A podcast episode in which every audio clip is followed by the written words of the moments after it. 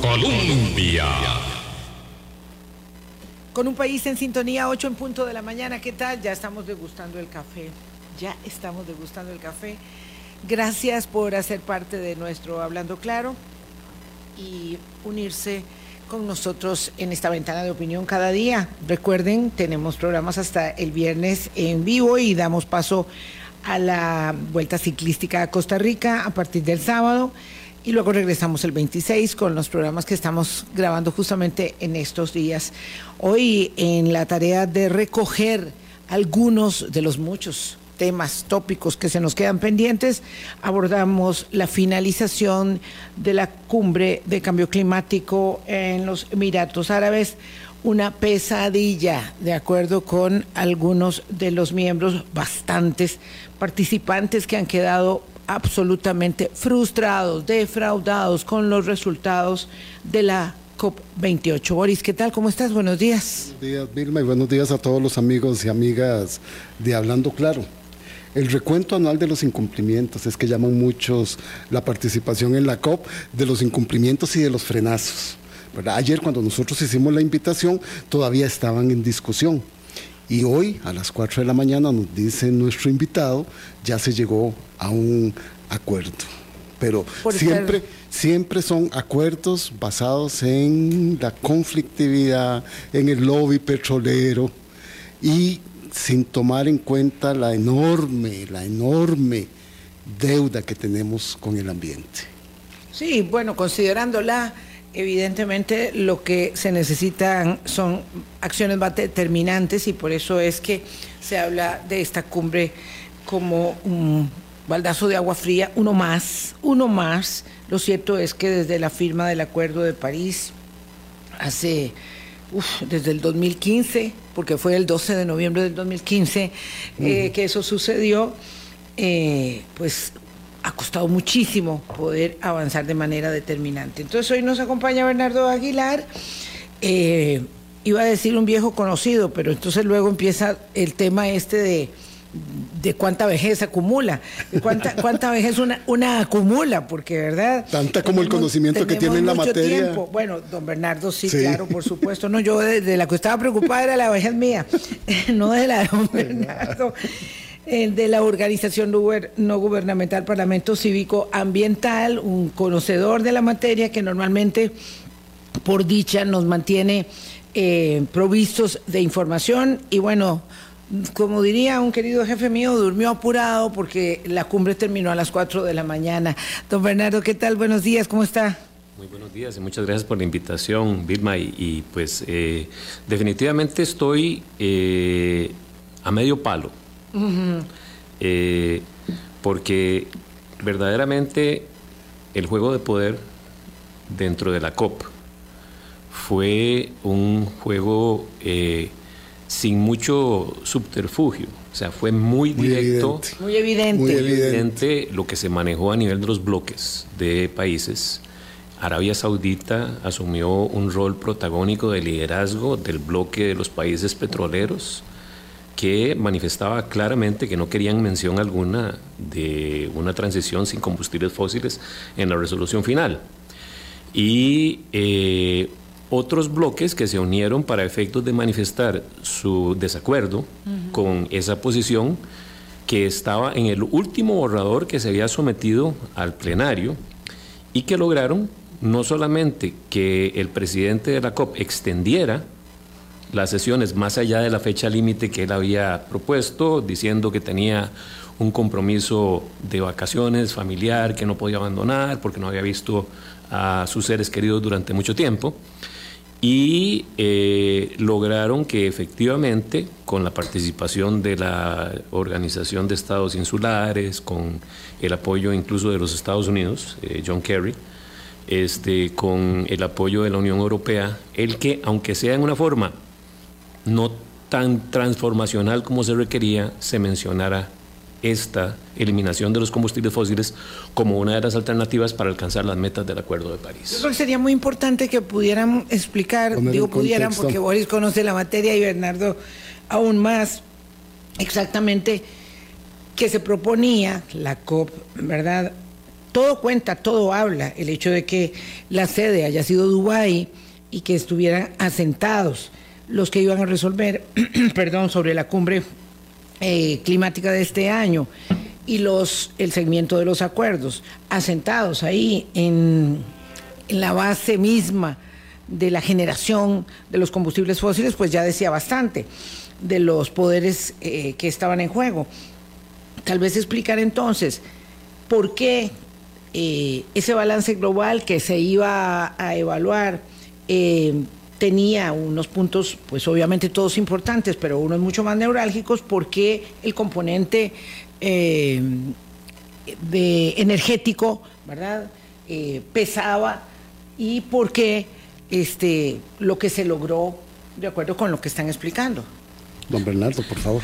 Fundamentalmente porque eh, se ha reconocido que la mayor generadora de gases de efecto invernadero es eh, la utilización de combustibles fósiles. Así de fácil y así de sencillo. Y hay que entender, don Bernardo, nada más para que la gente tenga que los combustibles fósiles no es solo el petróleo, es también el carbón y el gas natural. Gas natural, petróleo y carbón. Eh, precisamente uno de los puntos, digamos, eh, controversiales de la resolución final está en el hecho de que no se fue definitivo con respecto a los tres tipos de combustibles que mencionas, Boris. Eh, se dejó sin mencionar las emisiones de metano. Y sabemos bien que uno de los problemas que tiene precisamente el gas natural es que, que es un emisor de metano. Eh, y se dejó abierta la posibilidad dentro de las opciones para hacer la transición de los combustibles fósiles a lo que llaman combustibles de transición, entre los cuales hemos oído en el lobby gasífero en Costa Rica, se encuentra efectivamente el gas natural. Sí, sí. Don Bernardo, habíamos quedado llenos de esperanzas en la COP15 que rememoraba ahora Vilma, y a partir de allí es que han venido todas las siguientes conferencias de las partes de Naciones Unidas sobre cambio climático chocando, chocando con aquellas expectativas, con aquella esperanza que se generó, con aquella ruta de trabajo que quedó establecida y vamos para atrás, ¿verdad? Porque todos los cambios en cada una de las cumbres ha sido cosmético y soslaya la urgencia de las medidas que hay que tomar. Sí, sí, y yo creo que la presión se ha acumulado al punto que hemos visto, digámoslo así, señales de acción política sin precedentes.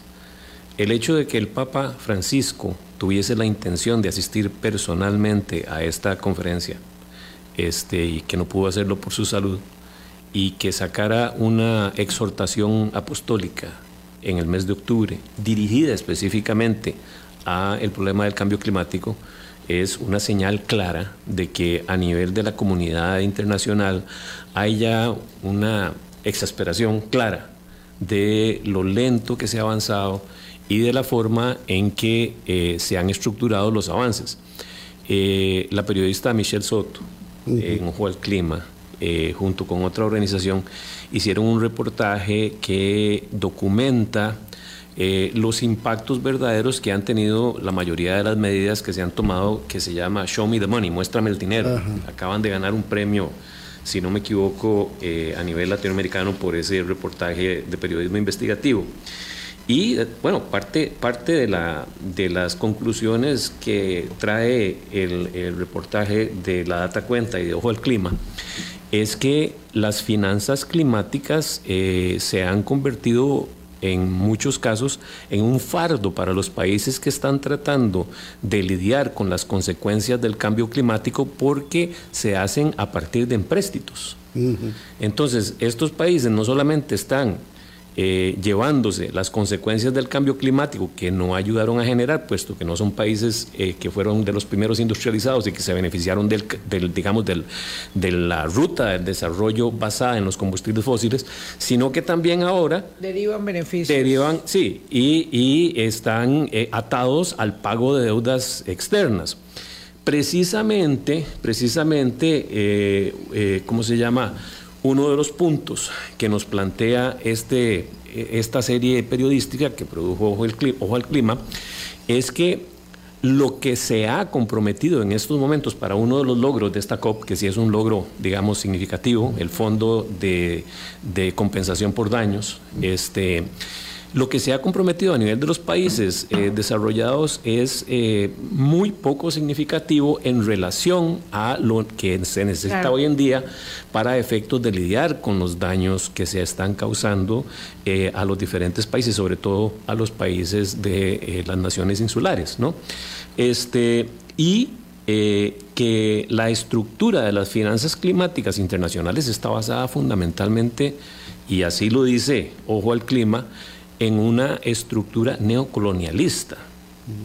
De hecho, una de las críticas fundamentales que se hace al fondo que se aprobó ahorita en la COP es el hecho de que va a ser manejado por el Banco Mundial.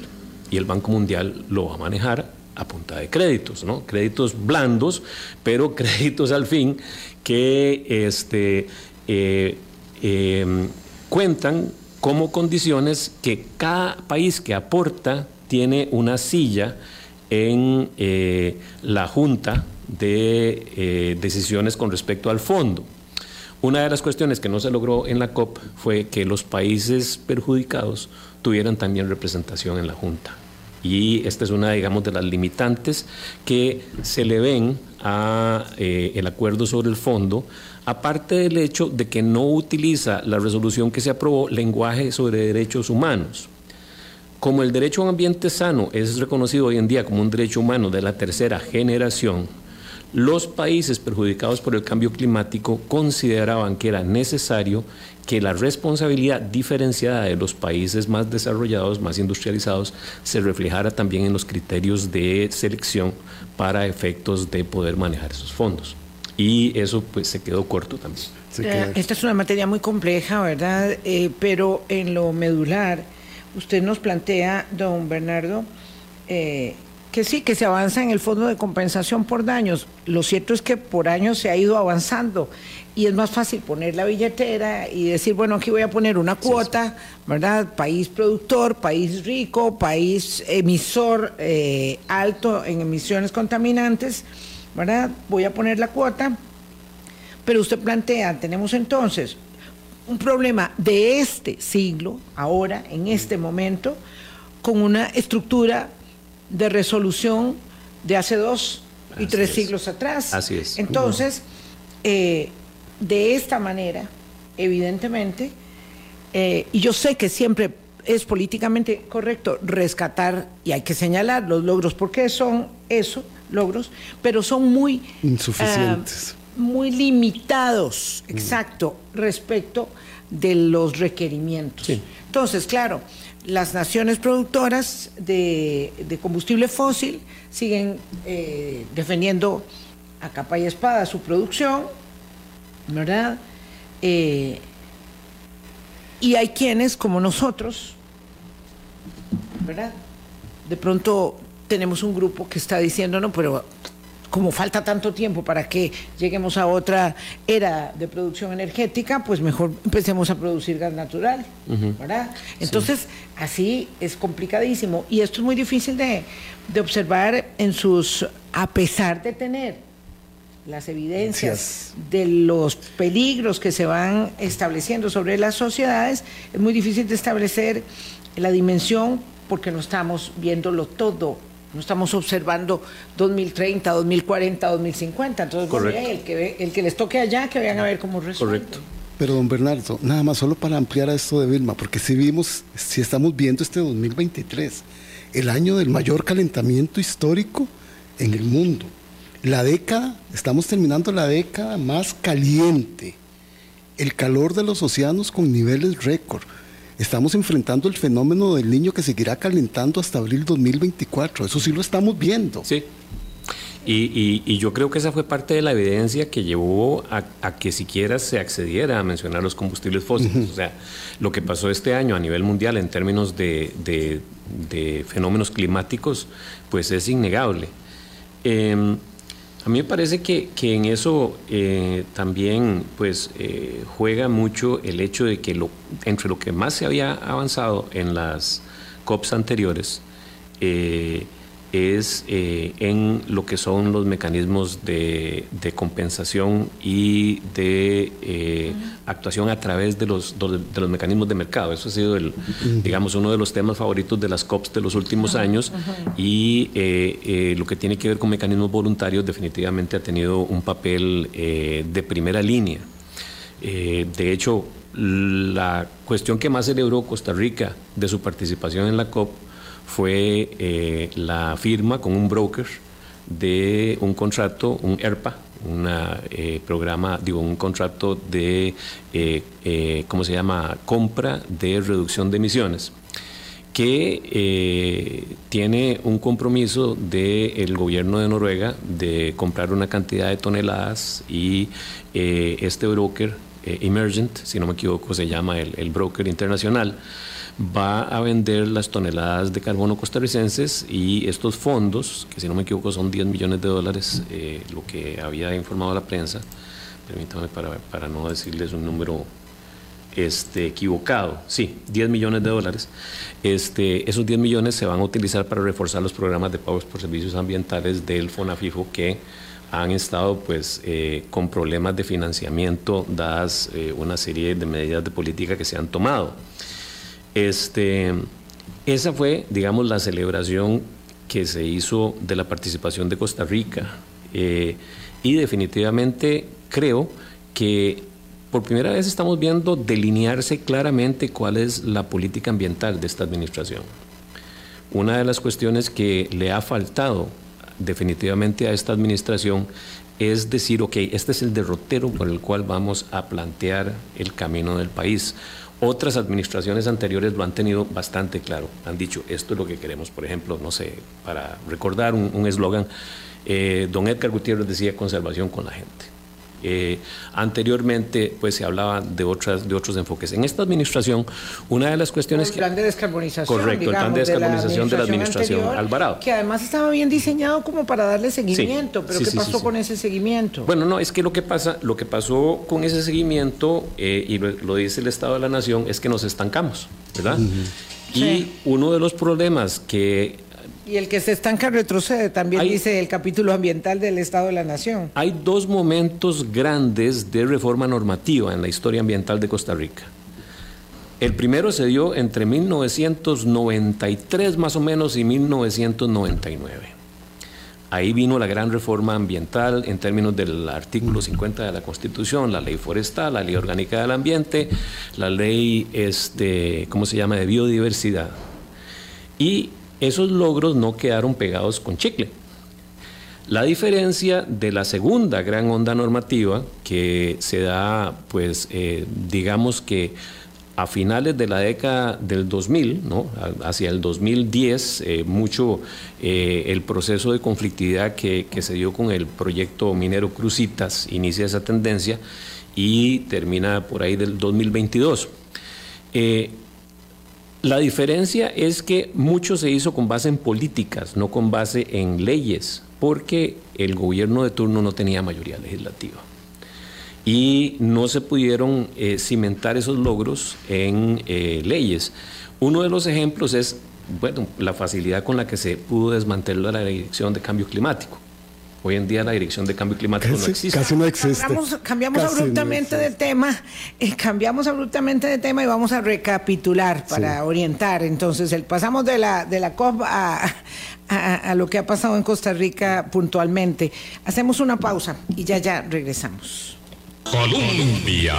Con un país en sintonía 823, Bernardo Aguilar es eh, representante del Parlamento Cívico-Ambiental, que es una ONG que está adscrita a la iniciativa de participación ciudadana de la Asamblea Legislativa. Entonces, con él estamos hablando eh, de eh, los resultados incipientes, siempre limitantes, limitados de la COP28 que terminó hace unas horas en Dubái, en los Emiratos Árabes. Y bueno, y de pronto estábamos hablando de Costa Rica y vamos a, terminar el planteamiento para luego ligar qué tiene que ver lo que pasa aquí con lo que pasa eh, pues en, en, la cumbre climática. Bernardo, usted terminó la elaboración anterior señalando que Costa Rica desarticuló en su sistema interno de organización de política pública ambiental la Dirección de Cambio Climático que existía en el MINAE.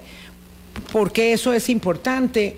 Eh, para poder entenderlo y volver otra vez a los asuntos del mundo, porque también en Costa Rica alguien dirá, y eso que aquí en Costa Rica quiten o pongan una dirección, pues no tienen ningún, digamos que ningún impacto absoluto en lo que pasa en una cumbre. Correcto. Bueno, eh, en parte tiene importancia porque era, digámoslo así, la dirección que manejaba lo que eran las decisiones de política que eh, se llevaban a las, a las eh, COP de cambio climático. Y el, digamos, el, el que desapareciera implicó que las competencias se trasladaron a eh, dos instancias, al ministro mismo y al viceministerio de gestión estratégica, creo que es que lo llamaron. Este, y desde la COP pasada, la COP en Egipto, Costa Rica marcó una línea diferente en varias de las iniciativas que había abrazado anteriormente. Una de ellas es que Costa Rica fue uno de los dos países líderes que fundó la coalición eh, para la eliminación de los combustibles fósiles, el BOGA, eh, eh, Beyond Oil and Gas Alliance, alianza para ir más allá de el, petróleo, y, el petróleo y, el gas. y este, en esa coalición pues se encuentran muchos de los estados insulares, aparte de Dinamarca y Costa Rica que estaban ahí, y también países como Francia, como España, pertenecen a esa coalición es, es una de las coaliciones que eh, presentó una posición definitiva para que se contemplara la necesidad de la eliminación del gas, del gas natural, de la, del petróleo y de eh, el carbón como opciones para ser utilizadas eh, a nivel energético. Costa Rica desde la COP de Egipto dijo no vamos a seguir ahí. y es que esto que está... el año pasado. Sí, el año pasado. Y este año pues no firmó eh, eh, el documento que presentó el BOGA al plenario. Pero además, esto que está explicando don Bernardo Vilma, para poderlo poner en proyección internacional de la COP, significa este desmantelamiento que ha habido de la institucionalidad en Costa Rica, que tiene que darle seguimiento a los acuerdos de las cumbres, es lo que está pasando en muchos países y el reclamo que hay siempre que están estas cumbres, porque no, esos acuerdos no se complementan en leyes los marcos reguladores están siendo deficientes. No hay una inversión en, innovación tecnológica para seguir resistiendo el cambio climático y tampoco hay proyectos para una transición a energías renovables. Eso es lo que está pasando en el mundo y eso es parte de, de los nudos que en las cumbres siempre se están dando, don Bernardo. Claro, y, el, y el lobby, el lobby eh, eh, que llaman extractivista, pues se mueve a nivel de los países con medidas concretas para efectos de oponerse a esas transformaciones. Vamos a, recordar el hecho de que hubo una iniciativa para efectos de transformar completamente a Recope. Yo fui parte de esa junta directiva que estaba queriendo transformar a Recope en un promotor de energías eh, alternativas. Bueno, eso se dejó atrás y hoy en día más bien eh, la refinadora costarricense de petróleo eh, está de acuerdo con la, con la exploración eh, para efectos de ver si tenemos gas natural o petróleo que sea utilizable. y eso es lo que está pasando, don Bernardo. Eso es lo que está pasando, en, muchos países, sí, efectivamente. Entonces, hay, hay acuerdos, hay acuerdos que se toman, acuerdos a los que no se les da seguimiento los impactos de la variabilidad climática y del calentamiento global son cada vez más evidentes, hay más datos científicos de lo que está pasando y las cumbres se están quedando en acuerdos cosméticos. Sí, bueno, eh, definitivamente, digámoslo eh, del ahogado del sombrero, en esta cumbre la presión tiene que haber sido tan grande, tan grande, que se logró siquiera mencionar esta como una de las opciones de transición, ¿verdad? Este, pero, pero efectivamente la profundidad que se requiere no la estamos logrando todavía. Tal vez yo creo que es importante señalar, Bernardo, que Costa Rica nunca va a cambiar la realidad de eh, la afectación que para todos los efectos tiene la emisión de contaminantes de los grandes productores en el mundo, eh, pero siempre se asumió como una autoridad Moral. moral en la materia que eh, ha tenido una voz. Entonces, si, si, si nosotros abandonamos esas banderas, porque digamos que mm, está establecido en el informe del Estado de la Nación, y eso lo vimos hace unas semanas pocas aquí en el programa, respecto de cómo hemos perdido dinamismo y determinación en las banderas que levantamos.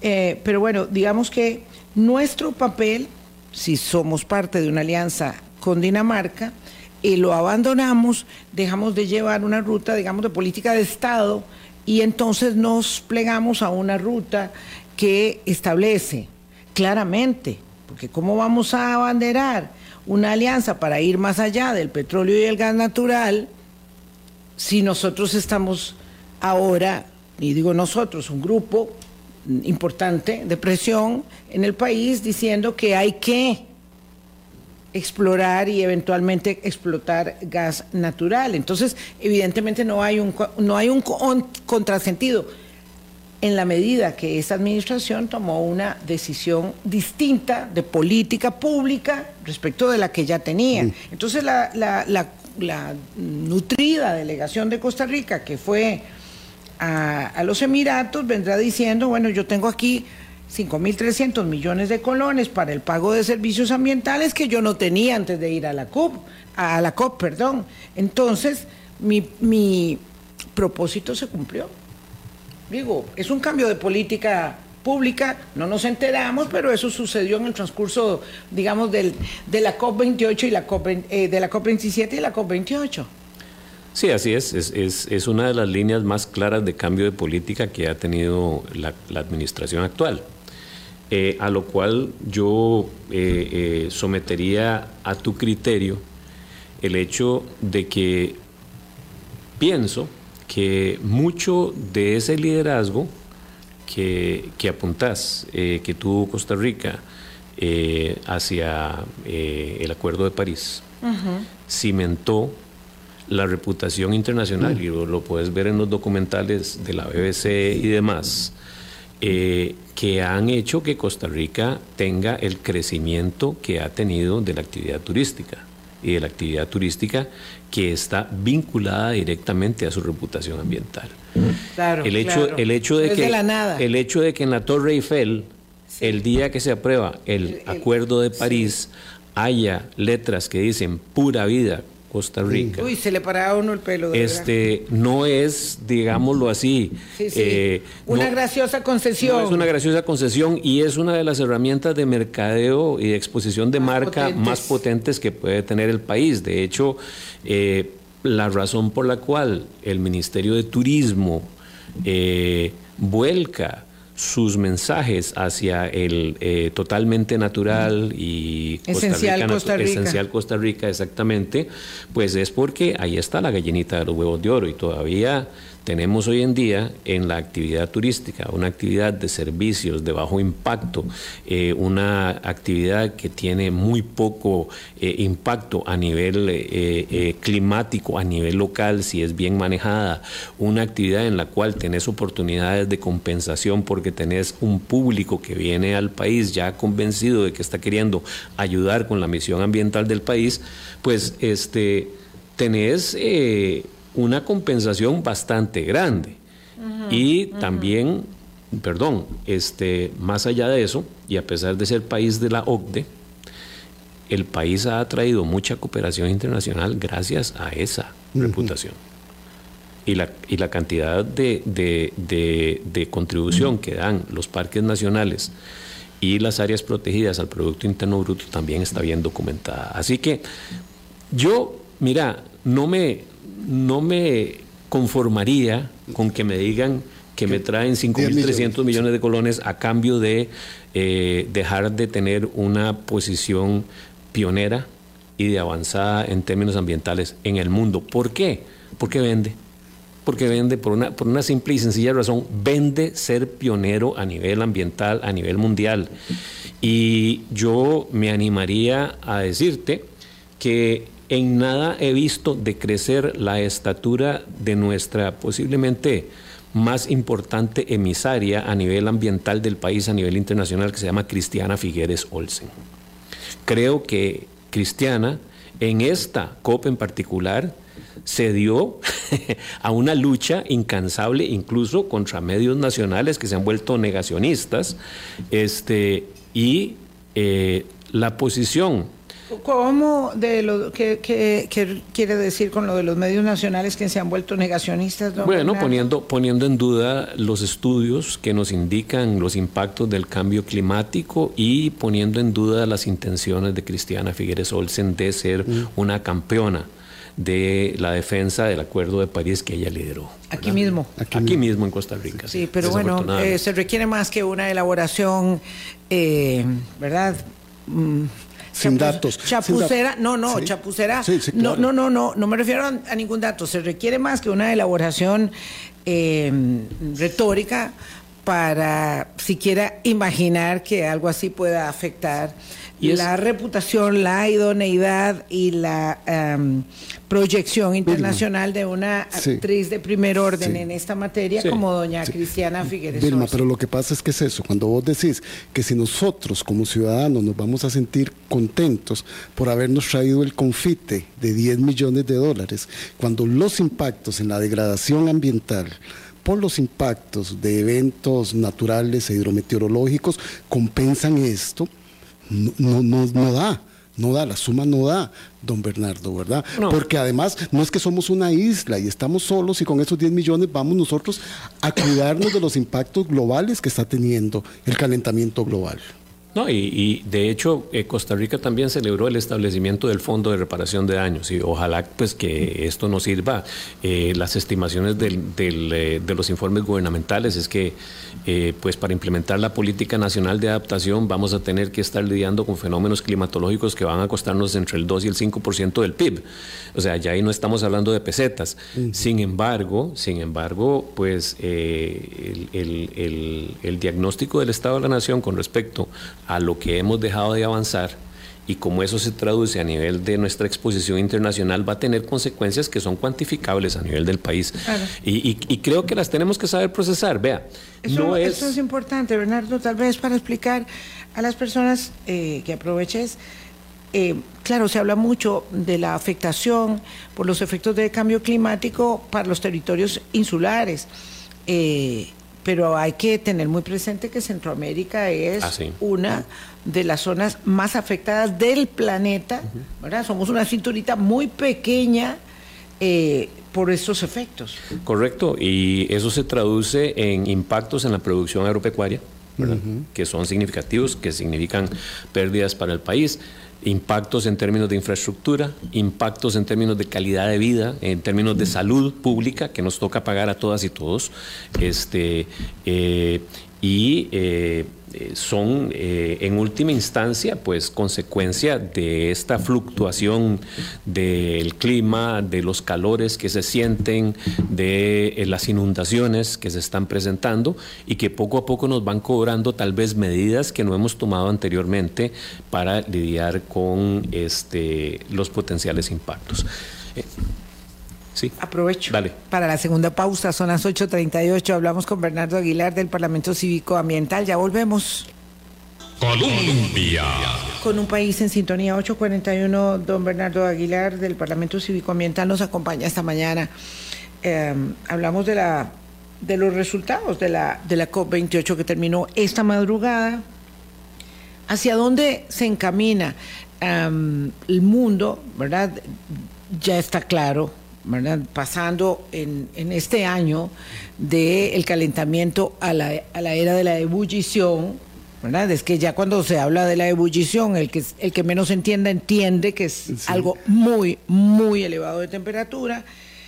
Si los resultados se van contando de a poco y ahora dicen, bueno, eh, esperémonos a la COP29 en Azerbaiyán. Eh, y luego en Azerbaiyán diremos, esperémonos a la, COP30 digo, eh, en realidad, esto no pareciera tener una fórmula eh, o una forma para poder contener eh, la pretensión de no aumentar 1.5 grados en la temperatura del planeta. Es que es al 2030, es muy, muy, muy poco el tiempo.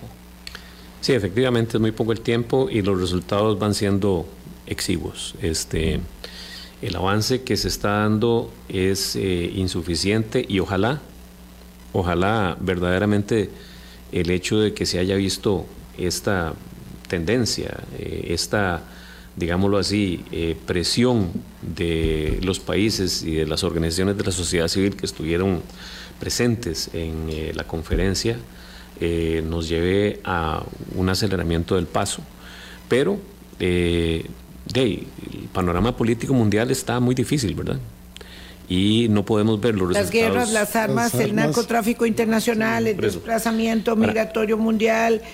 Ah, era, era, era para mí eh, verdaderamente interesante el ver esta madrugada el hecho de que el representante ruso habló muy positivamente de los resultados de la COP, diciendo que eran eh, resultados verdaderamente eh, de un avance significativo. Y al mismo tiempo ayer teníamos a Zelensky en los Estados Unidos pidiendo, plata para más la asistencia para efectos de su guerra. Y tenemos la situación que tenemos en estos momentos en Palestina, o sea, eh, situaciones que están en Gaza, sí. en, en, en, Gaza eh, claramente relacionadas pues precisamente con el con el con el elefante no, solamente no logramos las metas para paliar el cambio climático, las metas necesarias, logramos algunas, pero no las necesarias, sino que además eh, seguimos destruyendo el planeta, seguimos profiriéndole enormes y con conflictos y con conflictos bélicos que tienen conexiones muy claras con el, modelo energético mundial, ¿verdad? Entonces eh, em, ese eh, difícil eh, en estos momentos, por ejemplo, las perspectivas políticas que hay respecto a las elecciones de los Estados Unidos, eh, los movimientos políticos que se están dando en Sudamérica, el movimiento político que se está dando en América Central, este, no son, digámoslo así, no, no, vaticinan un camino sencillo para efectos de llegar a, a Azerbaiyán que, dicho sea de paso, ofrece muchas condiciones similares a las que han ofrecido Egipto, Dubái y, Azerbaiyán ahora. Este, eh, eh, entonces, los contextos definitivamente parece que no son los más favorables para una corriente verde de política internacional. Sí, eso que usted está apuntando como para explicárselo a la audiencia, no es tan fácil esa transición energética. Por eso es que se tiene que ir avanzando. La idea siempre de estas cumbres ha sido ir paulatinamente avanzando. Pero eso es lo que no estamos haciendo, porque pasar de los combustibles fósiles a las energías renovables requiere tecnología, requiere recursos, requiere educación. Bueno, y requiere un cambio de actitud. Precisamente una de las críticas que se le hace al acuerdo de cierre, al acuerdo de los inventarios o de las existencias, es el hecho de que no se ve bien delineada la forma en que se va a financiar la transición energética, ¿verdad? Este, eh, hablamos del fondo de daños y compensación, pero no hemos hablado de los, los recursos que hacen falta para esa transición energética en los diferentes países del mundo y especialmente en aquellos que son eh, menos eh, industrializados, menos desarrollados. eso es todo un proceso que requiere, entre otras cosas, verdaderamente del reconocimiento de el principio de responsabilidad diferenciada que nos está dando. Y mientras no hacemos eso, un informe del Fondo Monetario Internacional determinó que los subsidios estatales vinculados a los combustibles son de 7 billones de dólares, casi un 7% del Producto Global. Así es. es. Es tan grande el subsidio que hay que no da margen a que ese subsidio se dé a las nuevas tecnologías y a las nuevas energías. Y aquí en casita nos están anunciando aumentos en el precio de la luz, precisamente porque vamos a tener que comenzar a utilizar las plantas térmicas durante la estación seca. Pero lo que ha sido siempre, lo, que ha constituido, digamos, una eh, política eh, pública de mantenimiento del esquema mm, tarifario. Siempre se dice que el, el- la, la peor, el peor costo es, es- es el de no tener El de no a tener. mano. Pero, y el de, pero y el de no avanzar en la política pública del plan de descarbonización. Sí, exacto. Entonces, eso, Sí. digamos, traemos a casa lo que está pasando a nivel internacional y nos damos cuenta de que ese estancamiento del que nos habló Sí. el, el programa del Estado de la Nación nos va a costar plata a todas y todos. Todos. ¿Ok? Y, que, y, y que mientras nos dicen que somos los campeones de la OCDE en términos de la inflación, eh, por otro lado, lo que estamos viendo es que aquellas cosas que son significativas para nosotros, que son los costos de la casa, eh, sí tienen consecuencias que tienen que ver con las decisiones que estamos tomando a nivel ambiental. El país necesita, puede y necesita abrazar más agresivamente el cambio en su modelo energético. Claro, porque eh, lo que eh, la argumentación era esa, en todo caso no se puede abandonar la producción térmica para ah, paliar el faltante que haya en una circunstancia de menor generación de, de limpia, ¿verdad? De, de energía limpia, y, y la realidad es esa, entonces seguimos aplicando el viejo y, modelo. y en Costa Rica tenemos las opciones, tenemos opciones de viento, tenemos Sí. opciones solares, tenemos opciones de una serie de cosas que lo que están necesitando es de voluntad política. Es de Sí, pero no de quisimos, impulso. eso sí, a lo largo del tiempo no quisimos. No hemos querido, no hemos que- querido. No hemos querido. No hemos querido. Y esto no atañe a esta última administración. No. No, hemos querido a lo largo del tiempo variar eh, la estructuración de Hemos la sido producción energética del país. muy tímidos. Sí, porque además nos, nos- nos dormimos en muchos laureles. Esa también es una autocrítica que debemos Así es. Que deriva del inmenso poder que tuvo eh, el actor, el, el actor que tomaba las decisiones y fijaba la propia política. Ah, Bernardo, ya para ir terminando, eh, ahí, y yo creo que es muy importante señalarlo, ¿verdad? Hay titulares en la prensa internacional que reflejan que la COP28 terminó con un gran acuerdo. Eh, Así lo dicen. La COP28 cierra con un acuerdo histórico para abrir la senda, el camino y dejar atrás los combustibles fósiles. Entonces, claro, si nosotros estamos hablando de resultados exiguos, de pronto alguien puede ver una titular internacional y dice, pero ¿cómo? Si aquí dice que todo el mundo se abrazó en la madrugada en, la, en el alcance de un acuerdo para dejar atrás los combustibles fósiles y, y aquí las personas pesimistas están diciendo que no es cierto. No, no, es ciertamente, o sea, como lo decíamos hace un rato, tomando en cuenta el balance de poder actual del mundo, o sea, si es un, digamos, una, una eh, situación histórica. O sea, le doblaron el brazo por primera vez a eh, los países productores De petróleo. de petróleo, este, lo suficiente como para que, aunque fuese en una forma tersa, y el titular de CNN es eh, que el acuerdo es importante, pero que está lleno de huecos, ¿verdad? Es, es algo así como una de esas Sí, una cobija que represas. no abriga. Sí, una, una represa con un montón de huecos que estamos tratando de, de tapar con las manos. Eh, y eh, eh, de ahí, el reto ahora va a, estar, va a estar en la elaboración de los acuerdos subsiguientes y la implementación de la política, a ver hasta dónde los países optan por la transición energética u optan por otras medidas. Y como todo de ahí eh, siempre tenemos las medidas de compensación que son la, la, digamos el deporte favorito de muchos de los países que no asumen este su responsabilidad histórica.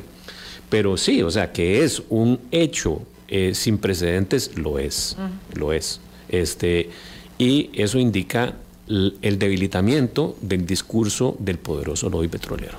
Sí. Pero haber llegado a esa a ese acuerdo terzo, como lo dice don Bernardo, costó mucho.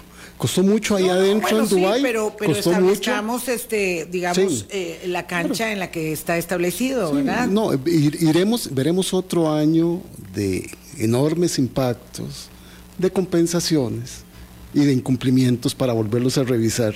Va a ser muy interesante ver también lo que pasa en la Asamblea Legislativa.